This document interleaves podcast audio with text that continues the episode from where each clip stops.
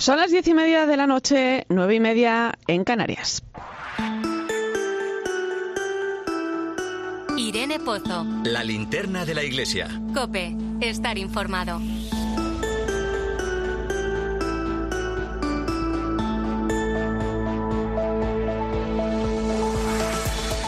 ¿Qué tal? Muy buenas noches. Saludos desde Barbastro, donde hoy mantenemos encendida la linterna de la iglesia desde los estudios de Cope Alto Aragón, en esta maravillosa y acogedora ciudad que estos días celebra el Congreso Nacional de Cofradías y Hermandades, donde estamos aportando nuestro granito de arena ante la realidad sobre la que trata de reflexionar este Congreso, que es la dimensión sociológica de la Semana Santa. Fíjate, se estima que en España existen cerca de 10.000 cofradías a las que pertenecen en torno a 3 millones de personas. La labor asistencial y social que realizan a lo largo de todo el año es muy desconocida para muchos y su forma de acercar la fe a una sociedad secularizada que cada vez separa más la realidad social de la religiosa quizás sea uno de sus grandes retos actualmente. Desafíos que nos propone el mundo actual, que son muchos, por ejemplo, tenemos también el tema de la vida. Defender la vida humana se ha convertido hoy en algo cada vez más difícil. Noticias como la que conocíamos ayer sobre la decisión del Tribunal Constitucional de avalar la ley del aborto de 2010 que permite, entre otras cosas, pues que una mujer pueda abortar hasta la semana 14 de gestación o hasta los cinco meses y medio si el bebé tiene síndrome de Down, es algo triste y también algo injusto porque nos hace entender y normalizar el aborto como un derecho aunque solo protege a los no nacidos. Nos olvidamos de cuidar la vida y nos olvidamos de proteger a quienes apuestan por ella. Parece que no todos tenemos tenemos los mismos derechos. Hay que afrontar el gran reto de promover una verdadera cultura del cuidado, una cultura de la vida que choque contra la cultura de la muerte y el descarte de la que tanto nos habla el Papa Francisco y que poco a poco parece que va acomodándose en nuestra sociedad. Y también seguir acompañando lo más frágil y vulnerable para que un día la vida también sea un derecho. Bienvenidos a la linterna de la Iglesia. Recibe un saludo de Irene Pozo en este viernes 10 de febrero. Escuchas la linterna de la Iglesia. Con Irene Pozo. Cope, estar informado. Como cada viernes puedes seguirnos a través de las redes sociales. Estamos en Eclesia Cope en Facebook y Twitter, hoy con el hashtag Linterna Iglesia 10F.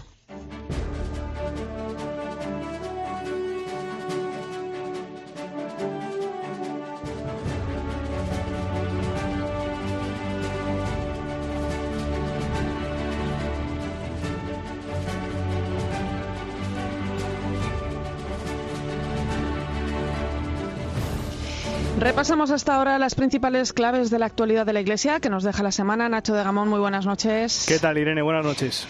Comenzamos con las reacciones a la decisión del Tribunal Constitucional de avalar la ley del aborto vigente en nuestro país, la que aprobó el gobierno de José Luis Rodríguez Zapatero en el año 2010. El Pleno del Alto Tribunal ha decidido rechazar el recurso que presentó el Partido Popular a esa ley hace casi 13 años, una ley denominada de plazos que permite el aborto libre hasta las 14 semanas de gestación. Numerosos obispos han mostrado su consternación por esta decisión. El presidente de la conferencia episcopal, el cardenal Juan José Omeya, aseguraba en un tuit que ayer fue un día de incoherencia, porque mientras se protegía la vida de los animales con la ley de bienestar animal, nos olvidamos de cuidar la vida de los seres humanos en sus momentos de máxima fragilidad.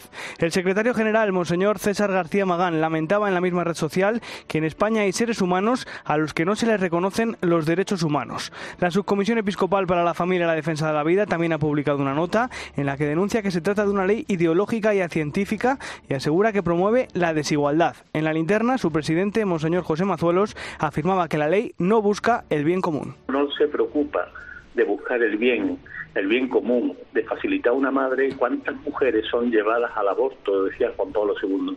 Dice, yo no me refiero a esa mujer que es llevada al aborto, me estoy refiriendo a la cultura de la muerte. Por eso yo le diría a estos políticos, ¿qué vaya a hacer para que las mujeres no tengan que llegar al aborto? Vaya a darle ayuda, vaya a darle información, Tendremos ocasión de hablar sobre esta cuestión esta noche en la linterna de la Iglesia. Vamos con más cosas. En Praga hoy ha comenzado la segunda parte de la Asamblea Continental Europea del Sínodo que reúne los presidentes de 39 conferencias episcopales europeas. Ayer por la tarde se presentaron algunas de las conclusiones de la primera parte de este encuentro en el que han participado más de 200 personas procedentes de 45 países. Bueno, pues unas conclusiones que nos trae el enviado especial a Praga, Faustino Catalina. Muy buenas noches. Buenas noches, Irene. 200 delegados de 39 conferencias episcopales de 45 países, más otros 390 vía telemática, han participado en la Asamblea Europea del Sínodo en esta fase continental.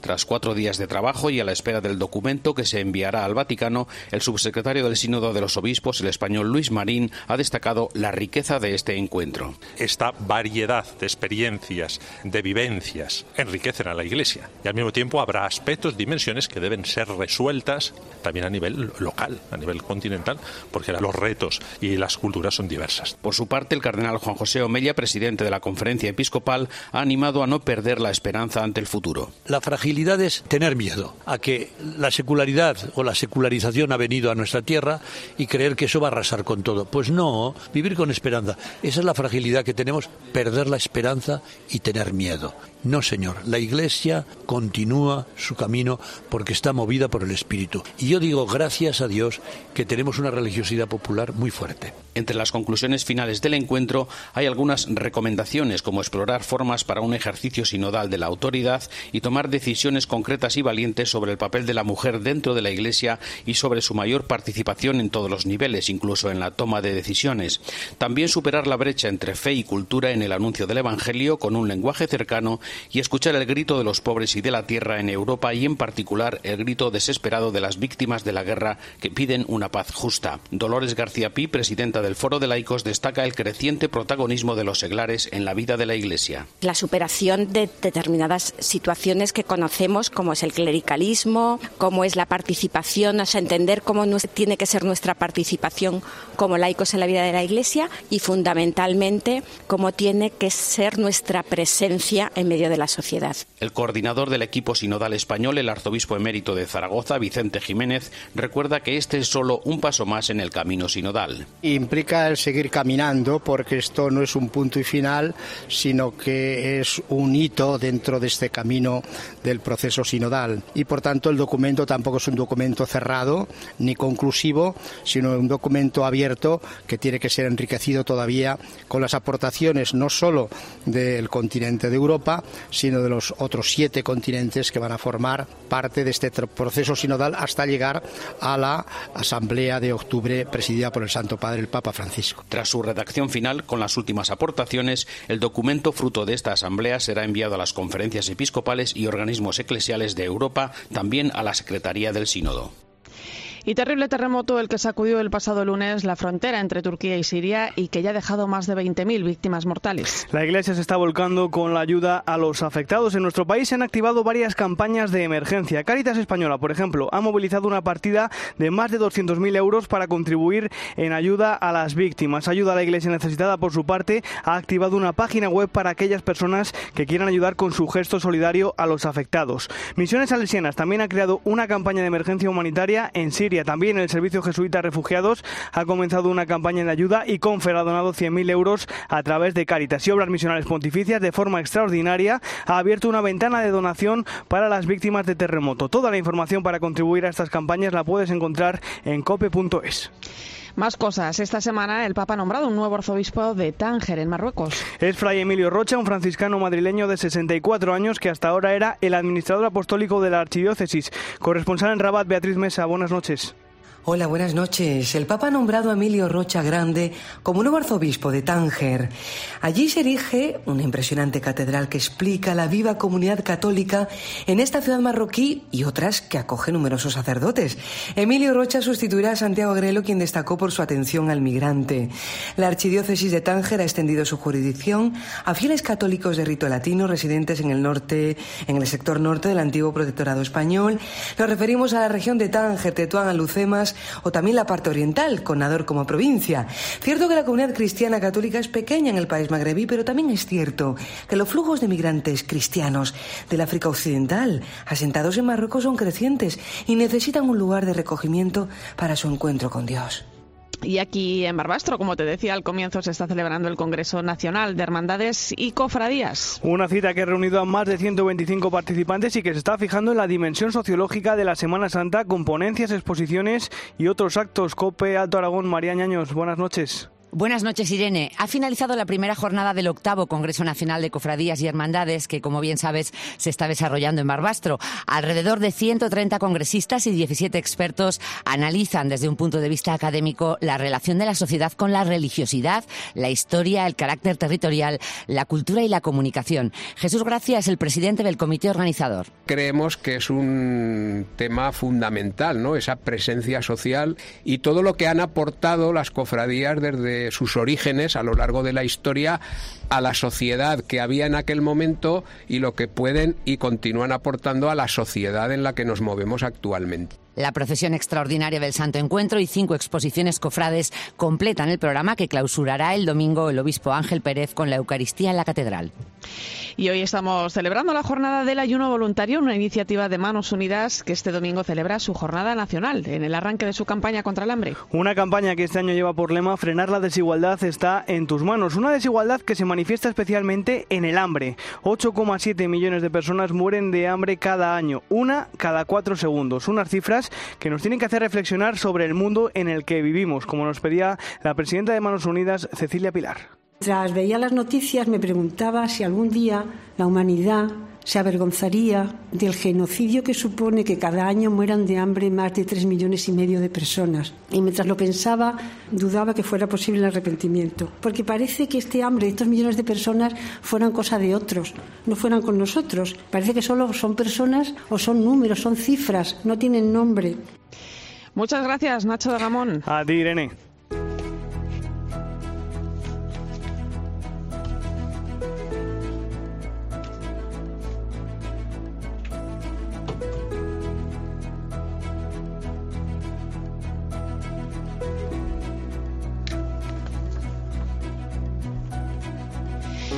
Manos Unidas cuenta con casi 500 proyectos para tratar de acabar con la desigualdad en el mundo.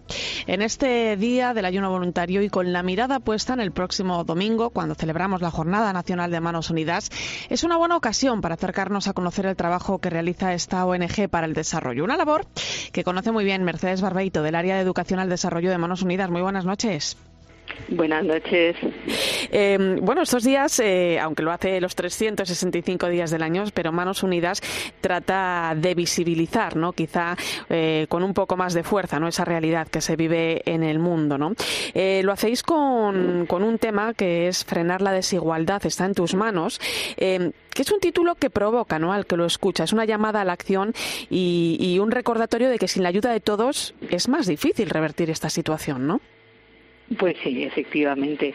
No solamente la ayuda, sino, o sea, que, que es realmente el compromiso de cada una de las personas que, que, están oyendo el mensaje o viendo los carteles, de saber que está en nuestras manos, que, que no es algo que podamos delegar, como, como dice el Papa, eh, frente a los pobres. No se trata de hacer retórica, sino de, de ponernos manos a la obra, ¿no? Bueno, pues aunque esto es un tema que puede parecer muy lejano, sí es verdad que nos ha llamado la atención cómo han crecido las desigualdades en el mundo después de la pandemia. De hecho, para lo que es el mundo de la cooperación al desarrollo, la pandemia ha supuesto, pues, podríamos decir que una pérdida prácticamente de cuatro o cinco años en el trabajo de, cooperación. ¿no? Entonces, sí, sí, sí, la verdad es que son unos datos muy muy muy bueno muy desalentadores no porque nosotros no nos desalentamos fácilmente pero sí es verdad que, que son unos datos que no son nada positivos sobre todo cuando esos datos los los los dejas de poner en números y los pones en personas. Sí, fíjate. De hecho, decía, mm, decía vuestra presidenta Cecilia Pilar eh, en la presentación esta semana en la campaña ¿no? que la riqueza había crecido en 2021 un 9,8%, mientras que un 1.300 millones de personas en el mundo sufrían pobreza multidimensional. ¿no? ¿Qué soluciones tenemos a corto plazo, Mercedes?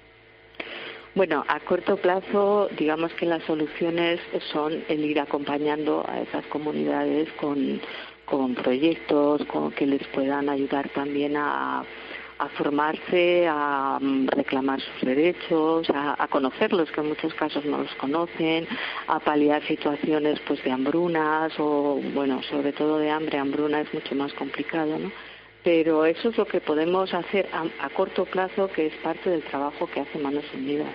Lo que pasa es que este es un trabajo a largo plazo.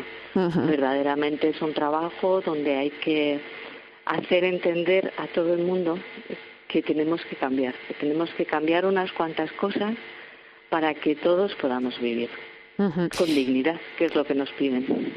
No, y de hecho es que muchas veces no uno se cansa de escuchar cifras, datos, porcentajes, ¿no? Claro, eh, y se te van de la cabeza al final, si da igual, si es que con que hubiera una sola persona sufriendo esa situación ya sería un drama. Pero bueno, claro, lo hablamos ya de millones. ¿Cuesta poner rostro a la pobreza, Mercedes?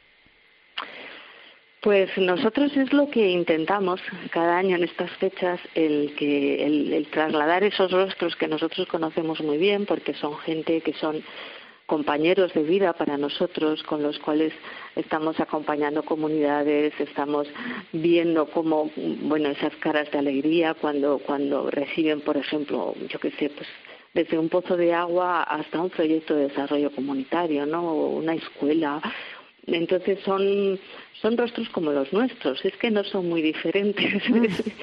El problema es que nos cuesta mucho verlos porque estamos, por un lado, muy acomodados y por otro lado también con un mundo que, que nos, tiene, nos mantiene llenos de estímulos constantes, ¿no? De imágenes, de ruidos, de, muy, muy, un poco caótico. Y entonces nos cuesta el fijarnos en ellos, pero están ahí siempre y son muy parecidos a los nuestros, ¿eh? Mm, sí, y además no tienen ninguna marca que les haga ser pobres ni no no no no tienen nada, simplemente son como nosotros.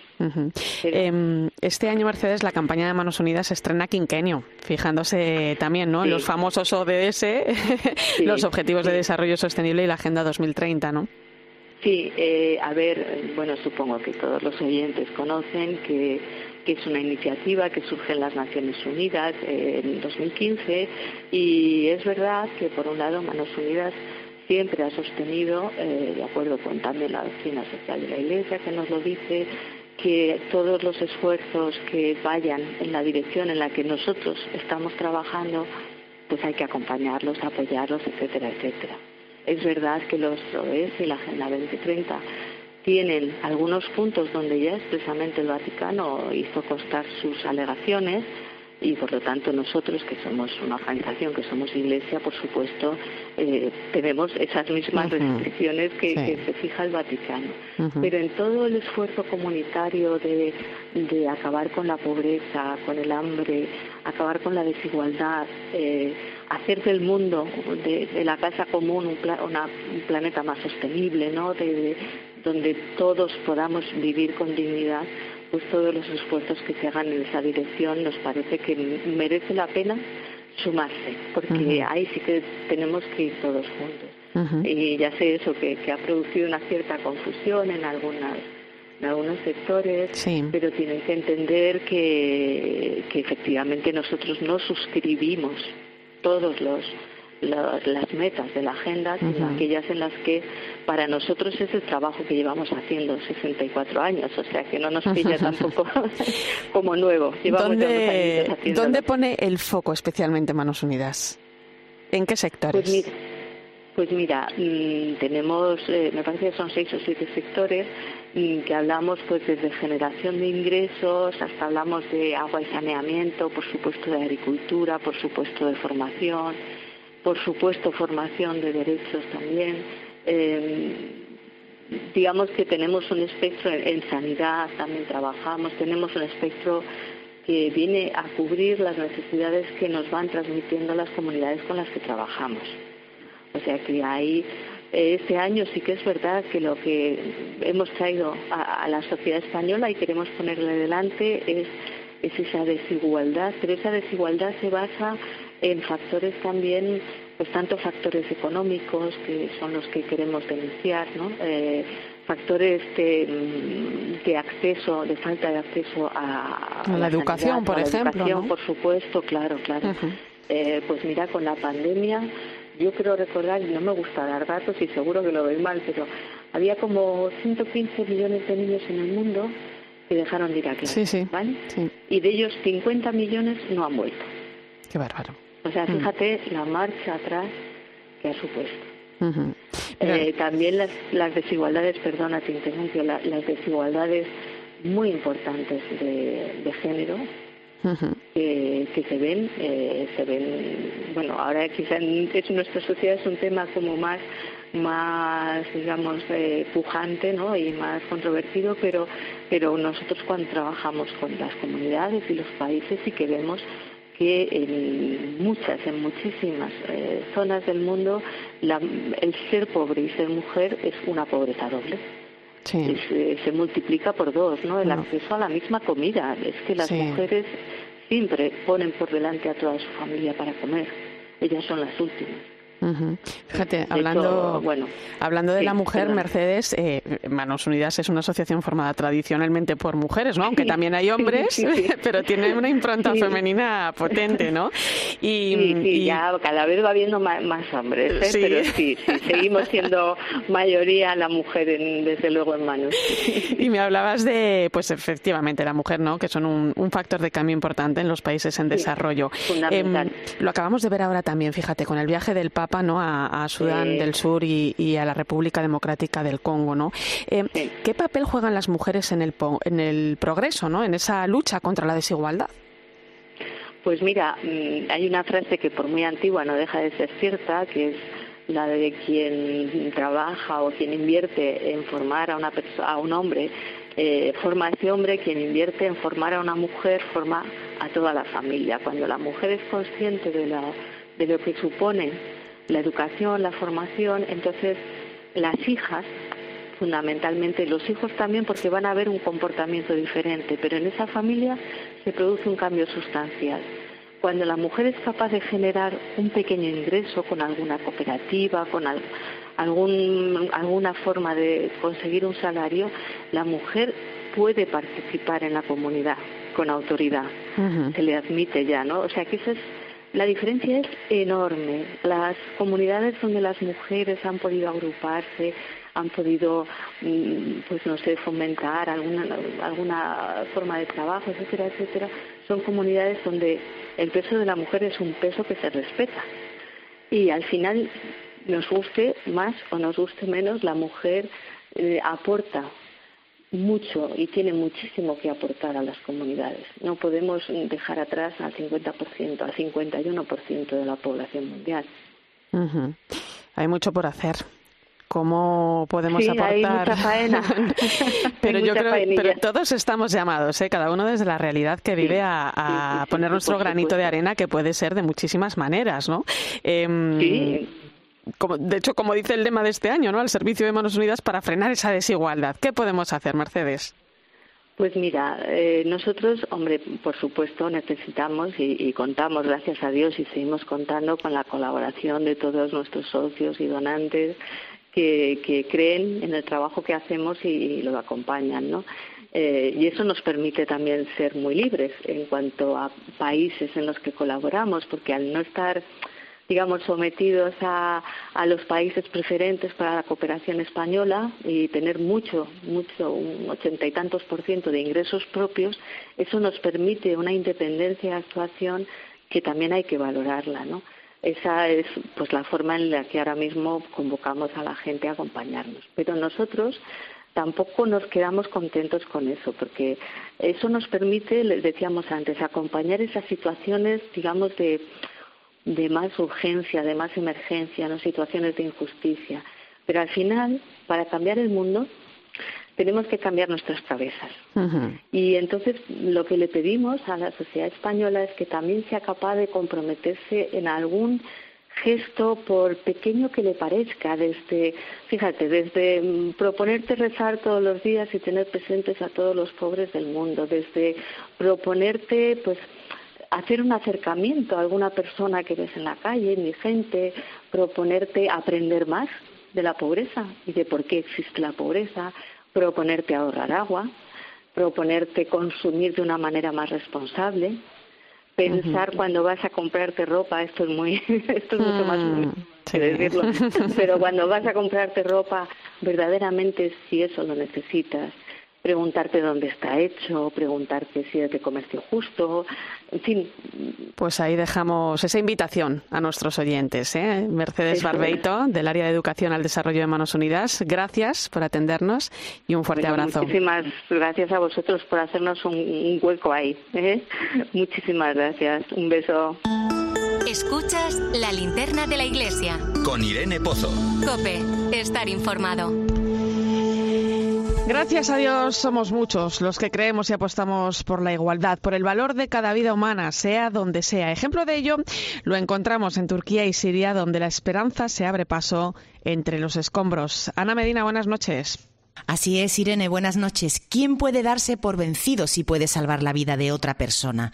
Los efectivos de la Unidad Militar de Emergencias de nuestro país, desplazados a Turquía tras el terremoto del pasado lunes, nos muestran, y es la imagen de este día, que el ser humano es capaz de conseguir el milagro. Ya lo tengo, ya lo tengo, ya lo tengo. Vámonos, vámonos. Venga, señor. Es el sonido que nos ha dejado el rescate con vida esta mañana de un niño y una niña tras pasar bajo los escombros cinco días. Lo que escuchamos de fondo es el llanto del propio miembro de la UME que no pudo contener las lágrimas al llevar en sus brazos a uno de los pequeños. Aunque el tiempo transcurrido pone trabas a la esperanza, siguen encontrándose supervivientes. Estos días su imagen ha recorrido el mundo con un mensaje claro. Somos capaces de amar hasta el extremo, bajo el peso absoluto de las circunstancias, como los hermanos que se protegían a la espera de ser salvados, más allá de la vida, como el padre que sostiene la mano de su hija fallecida bajo el hormigón. Y ese amor no se pierde nunca, se multiplica, se desborda en las peores circunstancias para demostrarnos que si amamos siempre hay un mañana. Enseguida llegamos a las 11 de la noche, a las 10 en Canarias. Nos acompaña ya en los estudios de COPE Alto Aragón en Barbastro su obispo Ángel Pérez Puello, con el que vamos a tener ocasión de conocer un poco más esta diócesis que acoge estos días, por cierto, el Congreso Nacional de Cofradías y Hermandades, y con quien hablaremos también sobre el cuidado de la vida a raíz de la decisión del Tribunal Constitucional que avala la ley del aborto. Recuerda que estamos en Iglesia COPE en Facebook y Twitter, hoy con el hashtag Linterna Iglesia 10F. Irene Pozo en Twitter en arroba eclesiacope, en nuestro muro de Facebook, eclesiacope y en cope.es. La última hora de los terremotos, Turquía y Siria. Eh, ahí está George. Hola Carlos. Y la tierra empezó a temblar, temblar, temblar eh, y la gente tenía mucho miedo. Desaparecidos bajo los escombros de al menos 3.000 edificios. Vaya Azrie, psicólogo en un colegio de maristas. Más de 300 personas les hemos dado algo de comer. En estos momentos, más de medio centenar de efectivos de la UME están volando hacia Turquía. Pueden producirse nuevas réplicas. Sí, sí, es, es muy habitual. El padre Fadi Nayar es un sacerdote griego. Por favor, que por nosotros porque nosotros no sabemos si cómo va a pasar esta noche. En la radio, todo pasa en Cope. Un análisis de la semana con los pies en la tierra. Desde un periodismo con identidad propia, con marca registrada, a pie de calle. Sin crispación, con sosiego, en profundidad. Desde todas las ópticas y todos los puntos de vista, con los verdaderos protagonistas. Aportando a los espectadores herramientas para que saquen sus propias conclusiones. El análisis más profundo y comprometido de la actualidad. Poniendo el foco en los problemas que más nos preocupan a todos. Código Samboal. Los domingos por la noche en 13. Carlos Herrera, Paco González, Pepe Domingo Castaño, Manolo Lama, Juanma Castaño, Ángel Expósito, Pilar García Muñiz, Pilar Cisneros, Fernando de Aro. Son los profesionales mejor valorados de la radio y ahora puedes estar más cerca de ellos. Esto es fútbol puro, esto es espectáculo. Música maestro.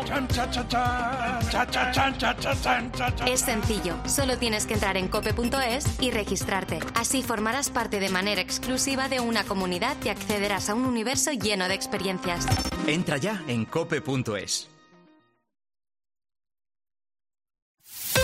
Escuchas la linterna de la iglesia. Y recuerda, la mejor experiencia y el mejor sonido solo los encuentras en cope.es y en la aplicación móvil.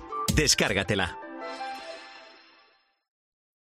Desde Fiat te invitamos a disfrutar de unas condiciones especiales en los Fiat Dolce Vita Days. 0% TAE, 0% TIN. Financiando con FCA Autobank hasta 6.000 euros y hasta 24 meses. 24 cuotas mensuales de 250 euros. Precio total adeudado y a plazos 6.000 euros. Válido para 500 unidades en stock hasta el 28 de febrero. Consulta condiciones en fiat.es. Prepárate para vivir un flechazo por las mejores marcas con los descuentos del Leroy Merlin. Marcas que te conquistarán por la calidad de sus productos, ahora con ofertas especiales. Aprovechalas y llévate lo mejor para tu hogar al mejor precio hasta el 28 de febrero. Compra leroymerlin.es en la app en el 910 49 99 99 o ven a tu tienda Leroy Merlin.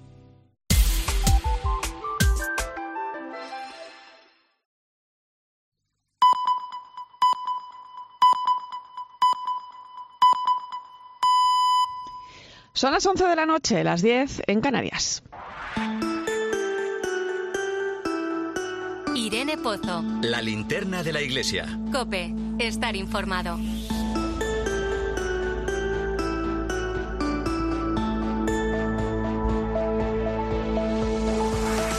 Y como siempre, hasta ahora ponemos rumbo al Vaticano, donde se encuentra nuestra corresponsal Eva Fernández. Muy buenas noches. Muy buenas noches, Irene. Eva, mañana la Iglesia celebra la Jornada del Enfermo y el Papa Francisco nos deja este año un mensaje que nos invita mm, a mirar un poco más allá, ¿no? Porque nos habla de cuidados, de acompañar a quienes necesitan sentir el aliento y la esperanza en los momentos más frágiles de la vida, ¿no? Y eso dice mucho hoy.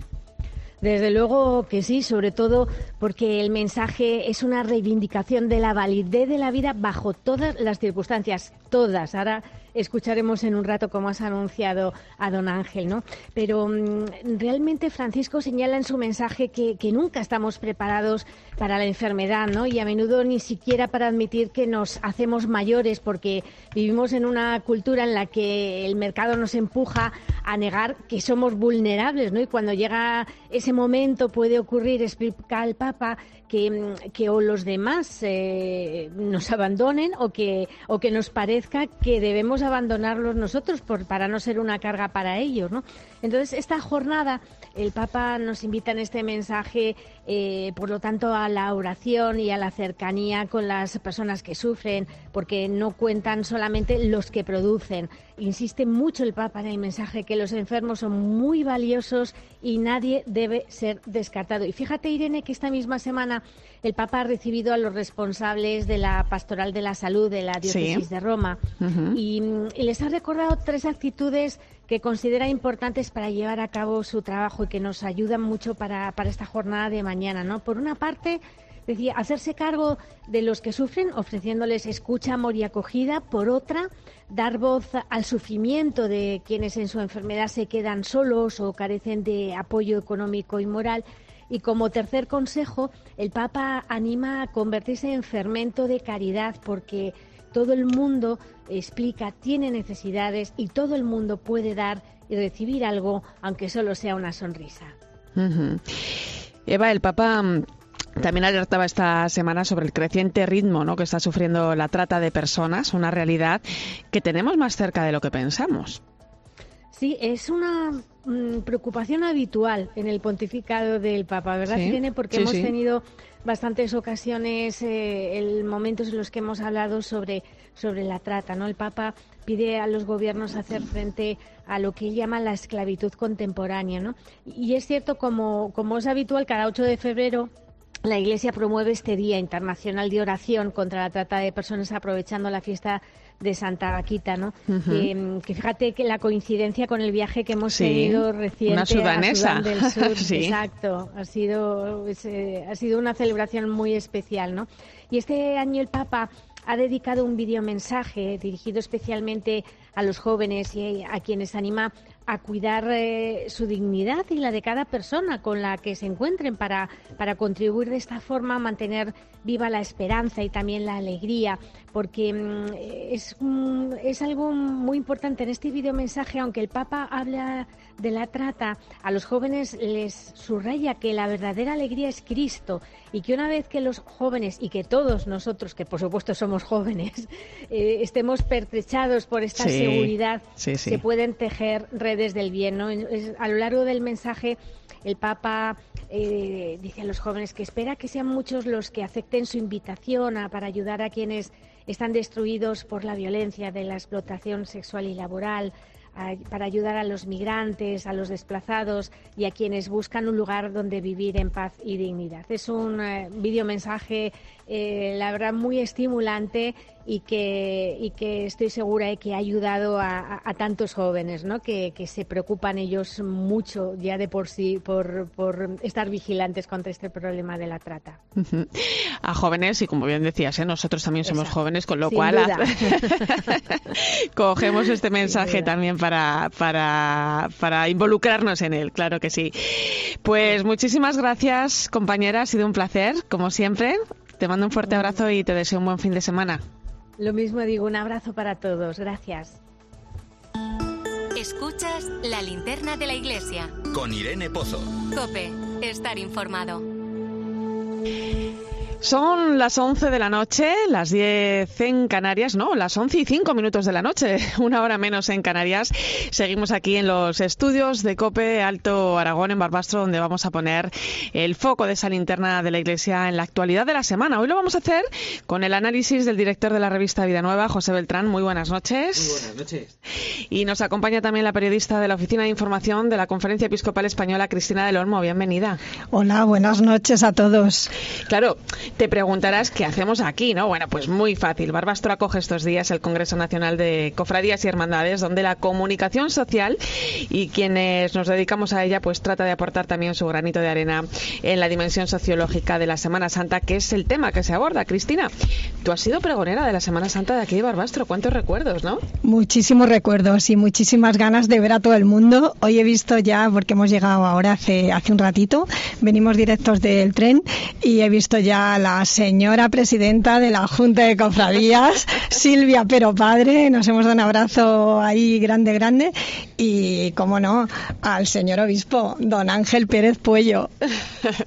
bueno, saludamos también en estos momentos a todos los oyentes que se incorporan desde tiempo de juego a esta linterna de la iglesia.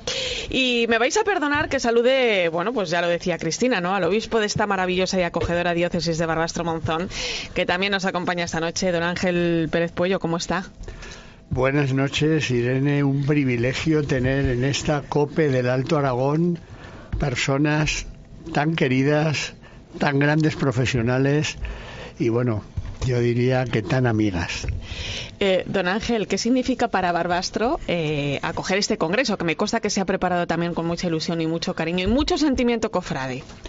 Pues la verdad es que ha sido una audacia la que han tenido estos cofrades seglares que sin duda nos han sentado a todos para decir, atentos, tal como vamos, no va bien las cosas, otro mundo posible se puede construir precisamente procesionando ante el misterio más grande del amor que sin duda la humanidad ha podido experimentar y escuchar a unos y a otros ponentes de tanta calidad y sobre todo con una mecánica y una didáctica tan bonita por medios de comunicación, yo creo que, que está siendo además de itinerante, yo creo que novedoso, ¿no? Todo este encuentro. Fíjese, escuchaba yo esta mañana las diferentes intervenciones, ¿no? Me daba cuenta de que los desafíos del mundo cofrade eh, son los desafíos de quienes formamos la Iglesia, ¿no? Cada uno desde la, realidad que vive, ¿no?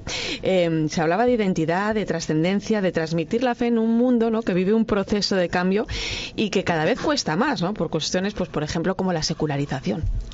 Pues fíjate que con todo lo que está cayendo, es un signo de esperanza el que haya esta patrulla de hombres y mujeres que sin duda para este obispo quizá aprendí todavía en una realidad tan pues pobre y diríamos pues pues como diría el Papa, eh, periférica, pues realmente hayan sido ellos capaces de, de ponerse al frente de esta reorganización de nuestra diócesis en clave sinodal, porque nosotros, con toda humildad, con toda pequeñez, creemos que otro nuevo modo de ser iglesia es posible.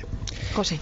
Eh, este congreso no solo se celebra en aula magna, en sala de conferencias, sino que se echa a la calle, ¿no? Es un congreso de iglesia en salida y esta tarde lo hemos podido comprobar, ¿no? Cuando todo Barbastro vibraba, ¿no? Como si fuera un, día de, grande de Semana Santa con el acto de saltación de los tambores, ¿no? Y, cómo se consigue que, toda una ciudad se implique, se implique y vibre con, con la pasión pues yo creo en los milagros, José, porque verdaderamente eh, lo anodino es lo ordinario y sin embargo suenan los tambores y Barbastro yo creo que, que, se, que se transforma.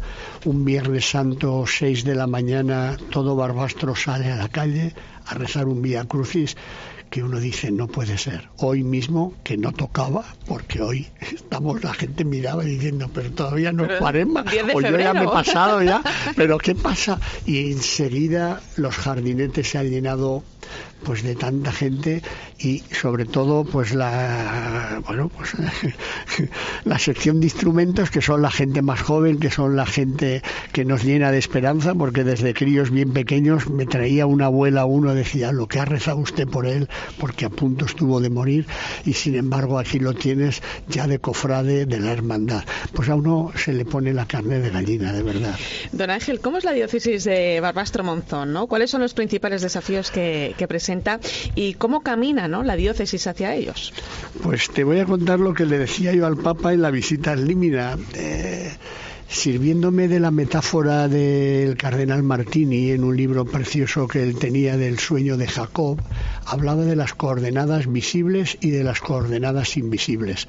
Y yo le decía, si yo le cuento, santidad, las coordenadas visibles estamos matados, porque 7.500 kilómetros cuadrados, 254 eh, parroquias, 30 eh, sacerdotes, media de edad de 73 años, esto está en ruina total. Y sin embargo, fíjese, y él se reía porque le decía, sin embargo, ¿dónde está la fuerza evidentemente el Señor, pero que ha marcado la identidad geográfica y cultural de este pueblo, que ha marcado el carácter martirial, que le ha marcado la religiosidad popular. En estos días, precisamente, es todo Barbastro se echa a la calle porque, como dice el Papa Francisco, eh, pues es el, ADN de, la religiosidad popular, ¿no? Lo que de verdad está sosteniendo también esta iglesia. Por ejemplo, también el hecho de haber podido hacer que los jóvenes, que la mayoría de ellos cuando acaban, porque aquí no hay una universidad, solamente está la UNED, pero lo demás es, diríamos, pues, bueno, pues eh, la ESO, el bachillerato y después ya marchan, pues aquí los jóvenes han querido constituirse en apóstoles de calle y sobre todo lo que querríamos hacer, que eso no sé si lo vamos a conseguir, es pasar de una iglesia bazar de lo sagrado una de confirmaciones, dos años y medio, uy, qué caro, una, deme una más barata, bueno, yo se lo hago en 15 días, uy, pues este cura qué majo. Pues realmente pasar de una iglesia bazar de lo sagrado a una iglesia que sea familia de familias. Yo creo que eso se está trabajando a nivel sinodal y me alegro que también esté aquí Cristina con nosotros, Cristina Hinojés, que ha luchado tanto por todo este tema y que tanto nos ha animado y tanto nos ha apoyado y tanto pues ha dicho que esta diócesis por lo menos lo está intentando. Yo creo que este es el cambio de paradigma en el que el Papa Francisco siempre nos está ahí urgiendo. Y de hecho es cierto, por aquí está la teóloga Cristina Hinojes, que está también participando estos días en este Congreso de Hermandades y Cofradías y que esta mañana em, pues decía una cosa que también a mí me ha dado que pensar, ¿no? Decía, hablaba de la necesidad de pasar una ITV, ¿no? Con ilusión transparencia y veracidad, ¿no? Y la verdad es que es una buena fórmula a tener en cuenta ante los desafíos que presenta el mundo actual. Yo quería decirle sobre todo a mi querido obispo, porque es eh, muy querido, muy querido don Ángel, eh, le quería decir cómo él también anima a tantos jóvenes con tantas iniciativas que, que hace y que hace no solo en las cofradías, sino en toda la diócesis, que manda por WhatsApp, que nos escribe, que nos dice pues las noches, eh, las noches en Barbastro con los jóvenes, tus libros son kilos, que nos cuente un poco todas esas iniciativas que proponen las cofradías, pero que él también está detrás. Bueno, pues yo estoy detrás, a pesar de que dicen, bueno, pues usted eh, si parece la becren de todos los caldos, que está en todos los sitios. Bueno, en este momento yo creo que había dos tareas importantes. Una primera es crear sentimiento de pertenencia. Somos una gran familia, una familia que aunque seamos pobres, estemos en un lugar periférico, eh, la realidad de la despoblación, del envejecimiento. Sin embargo, cuando has dado oportunidad a la gente a ser ella misma, tú mismo te has quedado sorprendido. Es verdad que al principio, como dice el Papa, a veces te toca ir delante, pero yo estoy convencido que pronto voy a hacer ya de obispo al modo tradicional, no sé si lo sabré hacer, pero quiero decir, realmente, es decir, estando pues cerca de tu gente, pero dejando que las iniciativas, por ejemplo, en todo este congreso, os lo prometo, que han sido ellos los que han pensado han tenido la osadía, lo han propuesto, les han concedido, han planteado un programa, han planteado una metodología totalmente pues para mí novedosa. Yo no hubiera podido llegar. Lo único es apoyar, empujar y estar con ellos para decir, esto es de Dios. Don Ángel, hacía usted alusión ahora al problema de la despoblación, ¿no? Según datos publicados, eh, si en España hay 93 habitantes por kilómetro cuadrado, en Aragón esa cifra desciende a 27 y es mucho menor en lugares, por ejemplo, como Huesca o Teruel, ¿no? Eh, está claro que hay que atender la España rural, también la España vaciada. Justo mm, antes de la pandemia, en 2019, las diócesis de Aragón, en la que se incluye también esta de Barbastro Monzón, publicaban una carta donde no solo se hacía una radiografía de la situación rural, sino que eh, ponía el foco en el impulso de la, evangelización y en la acción pastoral de los pueblos, ¿no? Y se hablaba del compromiso de los laicos. ¿Ha cambiado mucho la situación desde entonces? Bueno, yo creo que no. Lo que ha cambiado es que no, no sé si nos lo creemos. Yo tengo que reconocer y agradecer, y lo digo públicamente porque así lo he expresado tantas veces, nunca agradeceremos a don Vicente Jiménez los años que haya estado aquí, porque él mismo nos ha ayudado también a cada uno de nosotros a formar parte de esta provincia eclesiástica, a crear eh, dos cartas pastorales, que una de ellas fue lo de las unidades pastorales. Afortunadamente en Barbastro ya es una realidad que se ha hecho opción, opción fundamental en nuestra diócesis, de tal manera que evidentemente ahora ya no hablamos de 254 parroquias, hablamos de ocho unidades pastorales con X campanarios que aglutinan esas ocho unidades pastorales. No sé si con esto nos autoengañamos o yo creo que de verdad estamos reestructurando una manera geográfica, pero también una manera pastoral de ser iglesia y de hacer presencia en los seglares a los que aludías. Bueno, y una forma ¿no? de ir caminando ¿no? ante esos desafíos. Eh, decía yo, por ejemplo, al comienzo del programa, ¿no? que hay que afrontar el gran reto de promover una verdadera cultura de la vida, ¿no? que sea capaz de al menos hacernos ver lo injusto que son leyes como, por ejemplo, la del aborto, ¿no? que tanto hablamos estos días ante el aval del Tribunal Constitucional eh, a la ley del 2010. ¿no? no todo lo legal es ético, don Ángel. ¿Cómo valoramos esto? Bueno, pues yo cuántas veces he dicho que realmente podrá ser legal, pero no es justo. Y cuando a veces te han dicho, es que tú no, yo he defendido manifiesta y claramente que la vida desde el comienzo hasta el final es igualmente digna. Pero es que me parece que es un contrasentido que estemos defendiendo muchísimas cosas y de repente a los que verdaderamente no tienen posibilidad de, de, tener la decisión de poder ser personas que tengan vida, se les permita nacer. Yo creo que en ese sentido esta sociedad algún día tendrá que dar cuenta de haber mirado para otro lado. Qué fácil es mirar en otras épocas y juzgar a otras personas y hoy nosotros yo no sé qué nos está pasando, pero o la miopía es tan grande, o la mezquindad, o yo qué sé, ponerle vosotros el adjetivo. Pues ponerle el adjetivo, José. Bueno, pues evidentemente eh, vivimos en una sociedad donde no se defiende la vida y no se defienden todas las vidas, ¿no? Y, de eso también sabe mucho esta diócesis de Barbastro Monzón, ¿no? Que tiene a los últimos, a los más vulnerables, a aquellos que, que se les rompe y se les quebranta la dignidad porque vienen de lejos, ¿no? Y, porque no tienen más remedio que venirse a ganar el pan y en muchas ocasiones en negro y, no con no con todas las garantías que pudieran, pues tienen en, en Caritas y en esta diócesis su cobijo. Por eso, ¿qué pinta el alcalde, el, el, obispo de Barbastro, Monzón, un viernes por la mañana de febrero con la reina Doña Sofía? ¿Qué ha pasado esta mañana? Hombre, hemos hecho prensa rosa.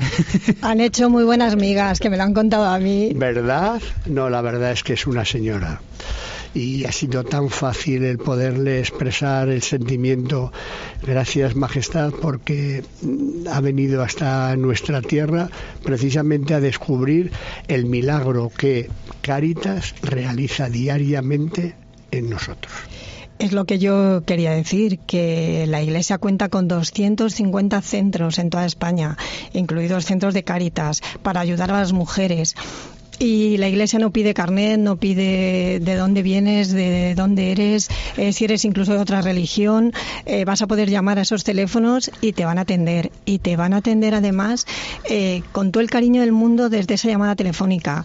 y no solo en el embrazo, luego es una, em, una ayuda integral. Te van a seguir porque se van a preocupar, vas a tener a tu hijo, te van a ayudar incluso, pues teníamos el año pasado en la memoria de actividades de la iglesia, tuvimos a una chica de 20 años años que al final ella decía, es que yo no quería, yo no quería abortar, pero me decían todo era, me daban los papeles, mira, tienes esta opción para abortar, hasta que vio en un folleto, vio pues una, una asociación, no es una asociación católica, llamó, se sintió acogida y dijo, es que esto es lo que yo quería. Quería que me dijeran, adelante, sí a la vida, no pasa nada, vamos a estar contigo. Así que yo desde aquí, ahora que tengo el micro, por favor, eh, llamad, llamad eh, a estas asociaciones que os van a ayudar y os van a ayudar sin ningún prejuicio. Sí, estoy totalmente de acuerdo, Cristina. Eh, eh, fíjate, además es que una de las cosas que, piden los obispos, ¿no? En esta nota que han sacado, ¿no? Es piden a las administraciones promover iniciativas que ayuden a la mujer a vivir su maternidad, ¿no? Claro, es que con este tipo de, decisiones no estamos poniendo el foco en el problema real, porque si muchas mujeres contaran con ayudas que les permitieran solucionar sus problemas, y ya que hablo del tema de la vivienda, del trabajo, de la estabilidad económica, pues no se plantearían abortar un hijo. Y lo dicen las estadísticas de las asociaciones que acompañan a estas mujeres. Por ejemplo, Red Madre, 8 de cada 10 mujeres que acompañan deciden seguir adelante con su embarazo. Es una cuestión de información y es una cuestión de decir, no estás sola, aquí tienes la ayuda. Irene, yo si tuviera que contaros lo más fuerte y duro que yo he vivido como sacerdote 43 años y ya ocho como obispo, han sido cinco situaciones de escuchar a cinco muchachas que verdaderamente abrían su corazón y yo no había visto tanto dolor contenido como ello. Será casualidad o realmente eso pasa por el corazón de cualquier mujer que verdaderamente sienta que tiene posibilidades de otras alternativas, porque nosotros yo creo que a nivel de iglesia lo que estamos planteando sencillamente es que cada uno sea responsable y sea, bueno, y actúe en conciencia, pero que también tenga la posibilidad de escuchar otras opciones posibles y yo creo que a nivel de iglesia cada día más no podemos mirar para otro lado y tenemos que buscar alternativas para que una mujer, como ha dicho ahora Irene, y me parece fantástico cuando dice no, porque la igualdad de la mujer que... Dios, mira, yo iría mucho más lejos que los gobiernos verdaderamente den a la mujer todas las posibilidades, pero todas, que ella pueda decidir, que pueda decidir pues si es lo más hermoso que uno puede tener y si verdaderamente uno tiene tantas dificultades para que hay otras instituciones que ofrecen soluciones. Eso sería lo justo, desde luego. Sí, pero lamentablemente no es así, ¿no? Y lo estamos viendo con la situación del aborto y lo estamos viendo también con la eutanasia, ¿no? Es decir, es mucho más barato y mucho más fácil apagar las máquinas que, que acompañar a un enfermo, ¿no? Es decir, y a una persona con dificultades, ¿no? Es decir, evidentemente cuando alguien tiene que vivir en un noveno piso sin ascensor, con una renta de 300 euros al mes, con una enfermedad terminal o con una discapacidad bastante grave y no tiene ningún tipo de ayudas, pues evidentemente no ve otra salida que apagar y que ponerse en off, ¿no? Claro, cuando ponemos los medios, ¿no? Y, y, ponemos las ayudas y hacemos que, que, eso que hemos hablado, ley de dependencia, verdaderamente tenga un contenido y tenga una financiación, pues quizá ahí la gente quiere luchar por la vida, tanto la persona que, que es protagonista, ¿no? Lamentablemente de estas situaciones, como aquellos que están a su alrededor, ¿no? Porque ninguno queremos ser un estorbo para otros, pero tenemos que facilitar y cambiar ese chip, ¿no? Y, y ahí es donde entra el Papa Francisco con esa llamada al no a la cultura del descarte y al no somos máquinas y no somos producción ni somos útiles, ¿no? Es decir, esto no es siervos inútiles somos, ¿no? En el sentido más literal de la palabra y no es lo que producimos sino lo que somos. ¿Y qué toca hacer, no? Trabajar por una verdadera cultura de la vida en la sociedad, ¿no? Si me dejas también otro testimonio, y este es particular y familiar, yo tuve una hermana, la única hermana que he tenido, a los 14 meses poliomielitis, y yo de crío pensaba, qué mala suerte, fíjate, una única hermana y encima enferma. Hoy tengo que decir, ya le tuve que cerrar los ojos hace más de 20 años, con 40 años muere y hoy tengo que decir que la escuela del amor más grande que yo he vivido ha sido la que ella me propició no he podido en ninguna universidad ni la ternura, ni la caricia, ni el bálsamo de Dios experimentarlo como ahí. Igual que en los casos será casualidad o providencia, el de esas chicas que realmente sienten que algo ha pasado en sus vidas que les remuerde totalmente, o mi hermana, yo creo que algo nos está pasando que nos lo tendríamos que mirar. Bueno, pues nosotros aquí vamos a dejar, vamos a invitar también, te invitamos a, que entres en la página web de la Conferencia Episcopal Española, porque hay un especial, se llama Tiene Derechos, que han publicado con muchísima información, Cristina lo conoce bien, lo ha estado trabajando, eh, ha ofrecido algunos datos, ¿no? Y queremos también recordar pues a todas las mamás y a quienes están pasando momentos delicados que pidan ayuda, que al menos que se informen, ¿no? En ese especial Tiene Derechos, que se puede ver en conferenciaepiscopal.es, hay un directorio de centros por Dios diócesis, donde poder acudir, como decía Cristina, solamente la Iglesia cuenta con cerca de 250 centros para la familia y la defensa de la vida, así es que no se pierde nada por intentarlo. Monseñor Ángel Pérez Puello, obispo de Barbastro Monzón, gracias por la acogida y el cariño, ha sido un placer, hasta otra. Gracias a vosotros por venir a nuestra tierra y hacerla más grande. Cristina del Olmo, lo mismo digo, un placer, muchas gracias. Muchísimas gracias y encantada de volver a Barbastro. Y José Beltrán, gracias a ti también y hasta pronto. Habrá que volver a Barbastro. Gracias a ti también por acompañarme esta noche en la linterna de la iglesia. Te quedas ahora con el partidazo de Cope y Joseba Larrañaga. Escuchas Cope. Y recuerda, la mejor experiencia y el mejor sonido solo los encuentras en cope.es y en la aplicación móvil. Descárgatela. En CEPSA los descuentos no paran. Ahorra hasta 12 céntimos por litro en todos tus repostajes. Solo por ser cliente de Porque tú vuelves y pagues como pagues. Date de alta ya en CEPSA.es. Es fácil, rápido y totalmente gratis. Nuestros descuentos no paran. Infórmate en CEPSA.es y en las estaciones de servicio CEPSA. ¿Y tú? ¿Por qué necesitas fluchos? Porque es tiempo de pensar en lo que te gusta, en la moda que te hace sentir vivo, chic, casual, sport. Nueva colección de otoño-invierno de fluchos. La nueva moda que viene y la tecnología más avanzada en comodidad unidas en tus zapatos. ¿Y tú? ¿Por qué necesitas fluchos? Fluchos. Comodidad absoluta. Cuando tocas una guitarra eléctrica bajo una tormenta eléctrica de manera electrizante suena así. Y cuando conduces un coche eléctrico asegurado por línea directa, suena así.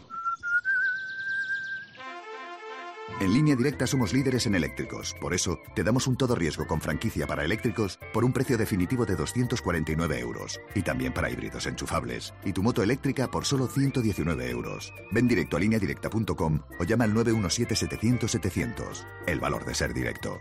Consulta condiciones. Descubre un nuevo mundo. Todos los días en tu kiosco Primer Plano, la nueva sección del mundo con contenidos de impacto sobre lo más relevante de la actualidad. Además, un nuevo diseño, una web más dinámica con noticias personalizadas para ti y un mayor despliegue audiovisual. Descubre un nuevo mundo. El mundo, la verdad por incómoda que sea. Si caminas por el pasillo como si pasearas por la cubierta de un barco. Si los niños en vez de sí, papá, te dicen a la orden, capitán, tú tienes ganas de crucero. Anticípate y aprovecha las mejores condiciones con la garantía de Halcón Viajes. Reserva por solo 50 euros, precios exclusivos y niños gratis. Reserva ya en tu agencia o en nuestra web. Tus manos tienen la capacidad de enseñar, emocionar y acompañar, pero también tienen otro gran poder, luchar contra la desigualdad y la injusticia. Ayúdanos a frenar el hambre y la desigualdad, colaborando en la colecta digital de Manos Unidas el 12 de febrero. Entra en manosunidas.org y haz tu donativo. Solo Carlos Herrera pone su mirada en aquello que tienes que conocer. Hemos dado por terminada la pandemia. Sin embargo, la Organización Mundial de la Salud no las tiene todas consigo. Nuevas variantes más benignas o para las que estamos más preparados. Es algo que estamos viendo, ¿no? Eh, las variantes actuales no son tan virulentas como las iniciales, pero esto no quita que de repente pueda surgir una nueva variante. Para comenzar el día bien informado, despierta con Carlos Herrera. Desde las 6 de la mañana todo pasa en Herrera en Cope.